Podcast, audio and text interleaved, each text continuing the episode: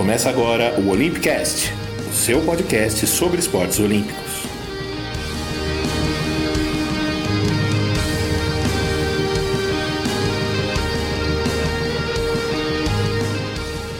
Bom dia, boa tarde, boa noite, bom momento. Tá calor aí? Pois é, aqui onde eu tô também tá bem quente. Mas a gente continua falando de inverno aqui no Olympicast. Eu sou Fernando Cesarotti, esse é o nosso episódio 38 e a pauta é a Paralimpíada de Inverno de Pequim, que terá sua cerimônia de abertura já nesta sexta-feira, dia 4 de março, pela manhã. Nesse episódio, nós vamos contar como o movimento dos esportes para pessoas com deficiência se estendeu aos esportes de gelo e neve, e como de costume, vamos lembrar de alguns dos heróis dessa competição, além, é claro, de recordar a participação dos brasileiros e apresentar um pouco do que vai acontecer em Pequim a partir de sexta-feira até o próximo dia 13. Pequim, que recebe a edição paralímpica envolvida em mais polêmica e confusão geopolítica dos últimos anos. Eu estou fechando o episódio agora na tarde de quarta-feira, 2 de março, são 6 da tarde mais ou menos, uma semana depois da invasão da Ucrânia pela Rússia. Hoje pela manhã, no nosso horário de Brasília, já na noite do dia 2 em Pequim, o Comitê Paralímpico Internacional anunciou que tanto a Rússia como Belarus, sua aliada mais próxima, estão formalmente fora dos Jogos. Os seus atletas poderão participar como atletas neutros, e esse time, digamos assim, não vai estar na contagem geral de medalhas. Vale lembrar que a Rússia já estava fora por causa das suspensões recentes por doping, e como nos Jogos de Tóquio no ano passado, competiria como Team RPC, mas até mesmo essa menção foi proibida, assim como de qualquer outro símbolo nacional, bandeira, hino, cores, etc. A Ucrânia poderá participar normalmente, embora seus atletas tenham tido uma certa dificuldade para sair do país por causa do fechamento do espaço aéreo. Essa medida, adotada pelo IPC, acompanha uma decisão recente da FIA, Federação Internacional de Automobilismo, que permitiu que os pilotos e equipes russas e belorrussas continuem participando dos campeonatos. Ela acabou sendo um pouquinho mais leve do que a decisão do COI, o Comitê Olímpico Internacional, que baniu definitivamente a Rússia das competições internacionais, assim como a FIFA, que afastou a seleção da Rússia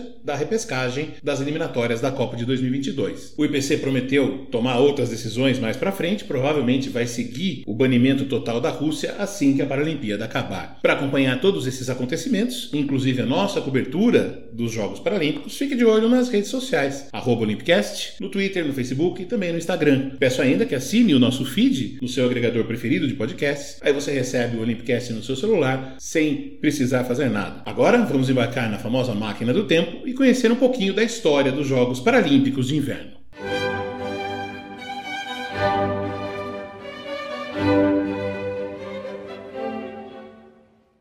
Vitrola, Mozart com um dos seus magistrais concertos para violino. O ano é 1948 e nós estamos na Áustria, a terra do genial maestro, que buscava naquele momento sua reconstrução como um país independente, depois de ter sido anexada à Alemanha antes da Segunda Guerra Mundial e, como parte do eixo, ter sido derrotada. Em fevereiro daquele ano, 17 atletas, todos com algum tipo de amputação nos membros inferiores, disputaram uma competição combinando o uso de próteses com peças auxiliares que deixavam até três marcas de esqui na neve. Os créditos para o chamado esqui triplo são dados a Sepp Zwicknagel, um esquiador nascido em 1919 na cidade de Kitzbühel, que havia sido obrigado a amputar a parte inferior das duas pernas em 1942, durante a guerra, por causa da explosão de uma granada de mão. Já em tempos de paz e de reconstrução, ele começou a experimentar maneiras de combinar próteses e esquis para continuar praticando o esporte e deu certo. Depois dessa competição inicial, já em 1949, a Áustria organizava seu primeiro campeonato nacional de esqui triplo na cidade de Bad Gastein. Aos poucos, atletas e dirigentes foram acompanhando a evolução dos demais esportes paralímpicos, com a realização dos Jogos de Stoke-Mandeville no Reino Unido em 1948 e finalmente a disputa da primeira Paralimpíada em Roma em 1960. Em 1974, enfim, a França organiza o primeiro campeonato mundial de esqui para atletas com deficiência, na cidade de Granbornand. Dois anos depois, em Nornskodsvik, da Suécia, acontece enfim a primeira edição dos Jogos Paralímpicos de Inverno, de 21 a 28 de fevereiro, apenas alguns dias depois da Olimpíada Convencional, disputada em Innsbruck, na Áustria. Dois esportes estavam na pauta: o esqui alpino e o esqui cross-country, com provas voltadas para atletas com deficiência motora e também para cegos, distribuição de 53 medalhas de ouro. A Alemanha Ocidental liderou o quadro com 28 medalhas, 10 de ouro, 12 de prata e 6 de bronze. Como o acordo que previa uma candidatura, dois jogos, só foi assinado pelo pelo COI e pelo IPC no meio de 1988, é apenas a partir de 1992, em Albertville, na França, que os Jogos Paralímpicos de Inverno passam a ser disputados no formato atual, sempre na mesma sede da Olimpíada para atletas sem deficiência, com algumas semanas de espera.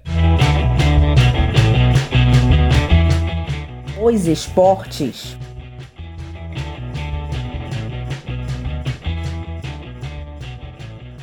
Em Pequim serão cinco modalidades disputadas, com 78 eventos valendo medalha. As competições de esqui alpino, ou seja, as descidas de montanha, e esqui cross country, a chamada maratona, e também as provas do biatlo, que alternam esqui cross country com tiro ao alvo, são divididas em três classes: deficiência visual, atletas com deficiência motora que competem em pé e atletas com deficiência motora que competem sentados. E aqui um ponto importante: a deficiência motora não é necessariamente por amputação, mas pode ser também por paralisias cerebrais, malformações congênitas ou qualquer outra questão que comprometa o funcionamento dos membros. Mas atletas com diferentes graus e tipos de deficiência vão competir juntos nesse caso? Sim, eles disputam a mesma prova e brigam pelas mesmas medalhas dentro dessas classificações mais amplas, ao contrário do que a gente vê nas provas de atletismo e natação das Paralimpíadas de Verão, que distribuem cada uma centenas de medalhas. Na natação, por exemplo, a gente tem a classe S2 para atletas com deficiência mais severa e a mesma prova na S10, com deficiência mais leve. No atletismo, tem a T11 para corredores completamente cegos e a T13 para atletas que conseguem enxergar vultos e não precisam de guias. A gente tem as classes 30 para pessoas com paralisia cerebral, as classes 40 para comprometimento dos membros, etc. E cada classe tem as suas provas. Na Paralimpíada de Inverno, não. Vamos ouvir aqui um pouco do brasileiro Christian Ribeira, um dos nossos candidatos à medalha, para explicar como elas funcionam. A prova mais dinâmica é a prova de sprint, e aí a gente larga de 15 em 15 segundos, e aí a gente faz o melhor tempo que a gente consegue na qualificatória,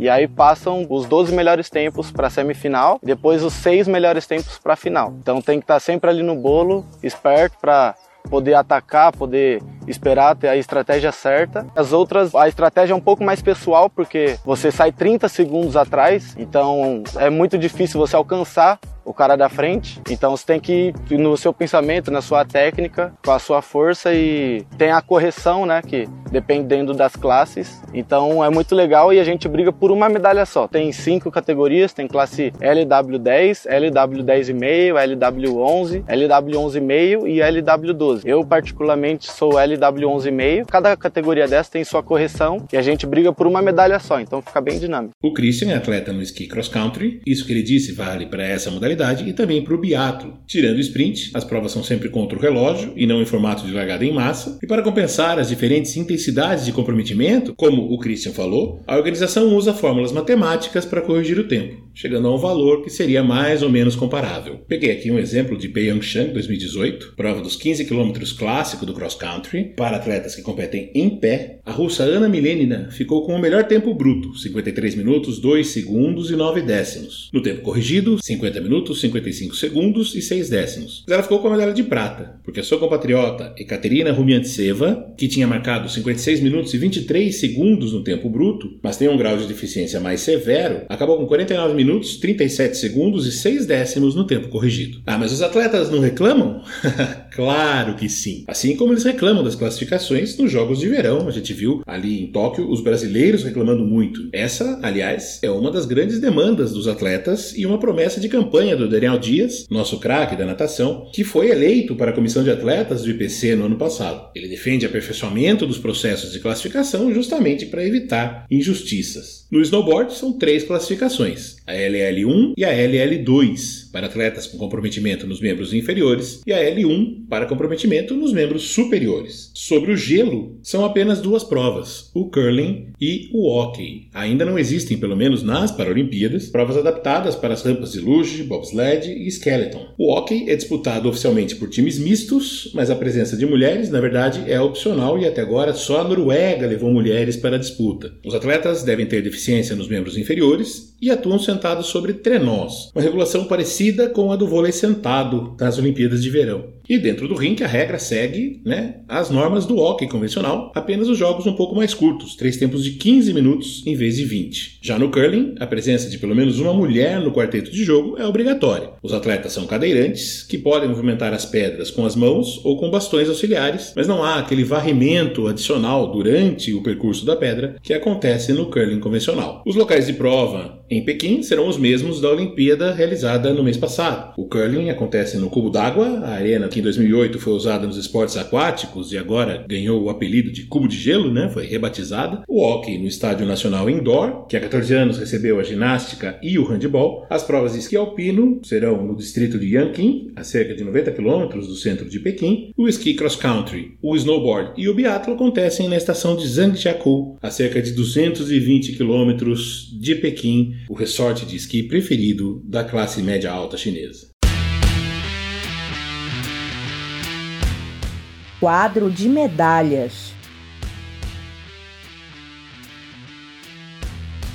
A Noruega lidera a contagem geral de medalhas, com 330 no total, sendo 136 de ouro, 109 de prata, 85 de bronze. Os Estados Unidos vêm logo atrás, 111 de ouro, 119 de prata, 85 de bronze, 315 no total. A Alemanha está em terceiro, com 105 de ouro, 79 de prata, 71 de bronze, 255 no total. A Áustria em quarto, 104, 115, 113, 332 no total. E a Rússia em quinto, com 84 de ouro, 88 prata, prata, 61 bronze, 233 no total. Lembrando que essa conta aí considera apenas a Alemanha unificada desde 1992. Algumas contagens que incluem quatro edições como Alemanha Ocidental e aí os alemães estão na frente dos noruegueses. No caso da Rússia, essa conta considera somente as edições entre 94 em Lillehammer, na Noruega, a primeira em que as Olimpíadas de Inverno deixam de bater, né, de acontecer no mesmo ano das Olimpíadas de Verão, e até 2014 lá em Sochi. Já que em 92 a Rússia disputou com como sei, que era a herdeira da União Soviética, que eram todas as repúblicas, menos Lituânia, Estônia e Letônia. E em 2018, a Rússia disputou a Paralimpíada na condição de atletas neutros, depois da punição por doping.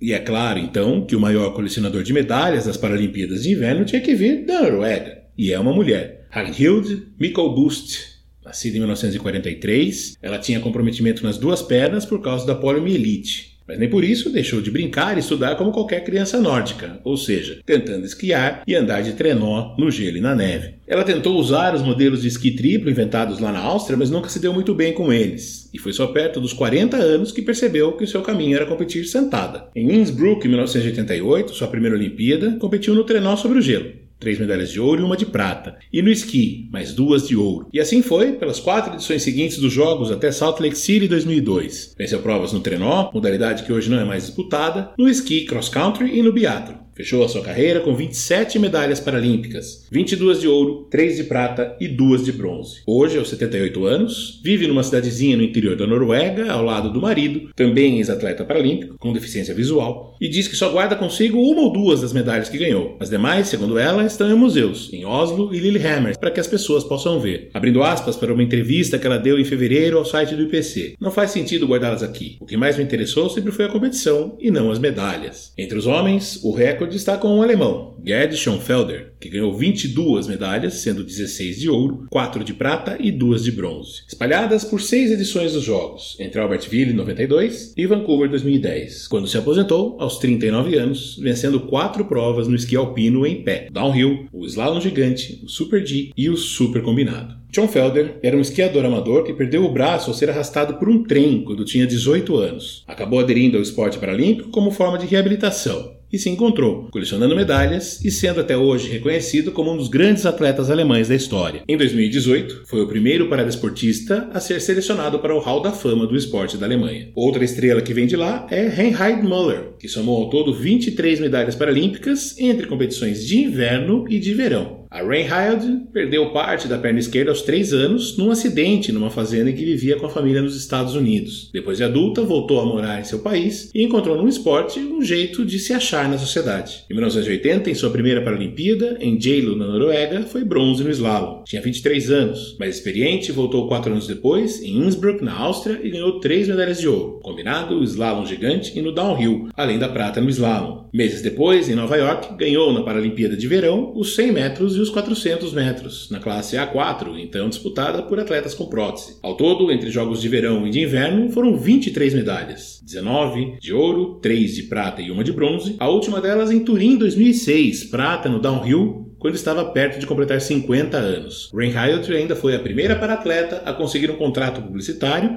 de mais de um milhão de dólares. Hoje, ela vive novamente nos Estados Unidos com o marido, também ex-atleta, mas viajou para a Alemanha em janeiro deste ano e acompanhou a inauguração de uma pista de esqui com seu nome perto da sua cidade natal. E um outro alemão multiclima é o Frank Hoffel, que sofreu com deficiência visual desde os 4 anos e que entre provas de esqui alpino, biatlo e também de ciclismo nos Jogos de Verão, juntou 24 medalhas, 14 de ouro, 5 de prata e 5 de bronze. A zebra.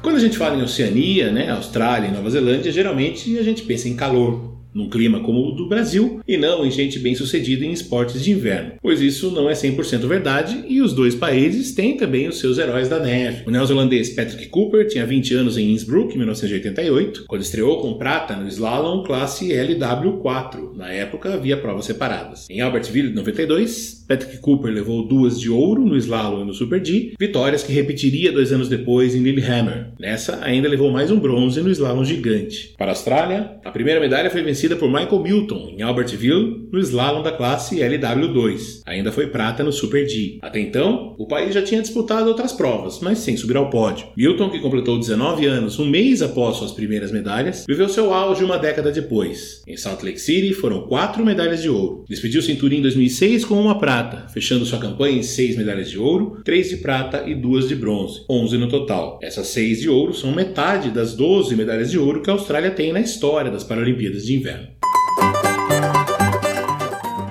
Meu Brasil brasileiro.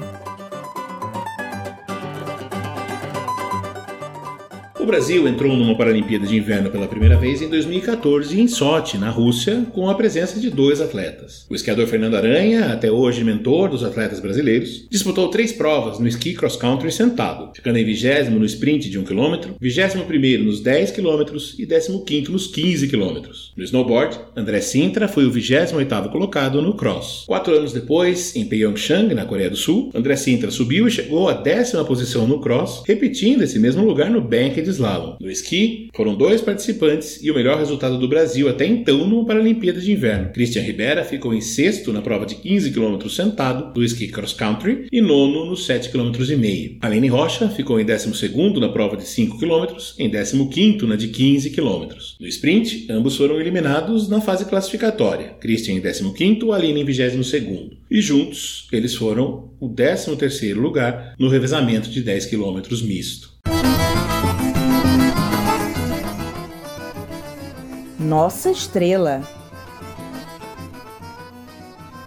Cristian Ribeira tem apenas 19 anos, vai fazer 20 no dia 13 de novembro deste ano. Nasceu em Cerejeiras, no interior de Rondônia, mas sua família se mudou aqui para o interior paulista, em Jundiaí, quando ele ainda era bebê, porque ele tinha nascido com uma doença congênita nas articulações chamada artrogripose. Como parte do tratamento, Christian foi estimulado a praticar diversos esportes desde a infância. Até que um dia uma equipe da Confederação Brasileira de Desportos de Neve, a CBDN, foi até Jundiaí, na entidade em que ele treinava, para apresentar os seus esportes e tentar encontrar jovens interessados interessados e encontrou o Christian. Aqui ele conta pra gente como foi. Comecei com 13, foi acho que em setembro de 2015. A CBDN foi lá para uma experiência em Jundiaí e a gente treinava com roller esqui, né? A gente treina com roller esqui aqui no Brasil, que é a adaptação do esqui na neve. A gente consegue simular a técnica aqui no asfalto. E aí minha primeira competição, né, de roller foi em janeiro de 2016. E aí eu gostei muito, né, da do ambiente competitivo, da experiência que a gente troca com outros atletas. E aí minha primeira vez na neve foi em 2016 também, só que em dezembro. Eu fui para a Suécia, fiquei 20 dias e me apaixonei ainda mais pelo esporte.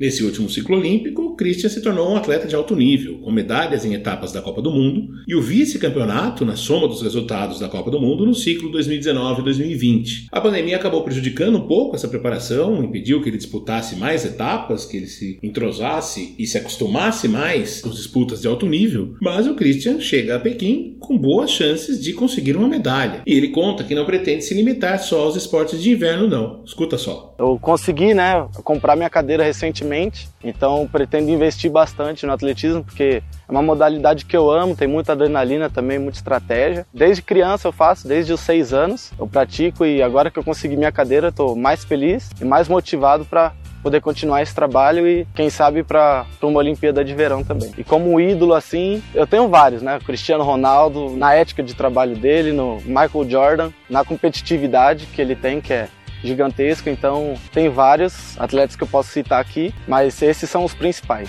Essa fala do Christian foi tirada do Instagram da CBDN, o Brasil na Neve. Eu vou deixar o link para você acompanhar os perfis dos atletas durante a competição. Além do Christian e da Aline Rocha, que estará em Pequim, o Brasil terá no ski cross country mais três atletas: Guilherme Cruz Rocha, Robelson Lula Moreira e Wesley Vinícius dos Santos, além de André Arenhart Barbieri no snowboard. Também vou deixar para você o link para o guia dos atletas que foi criado pelo CPB, o Comitê Paralímpico Brasileiro.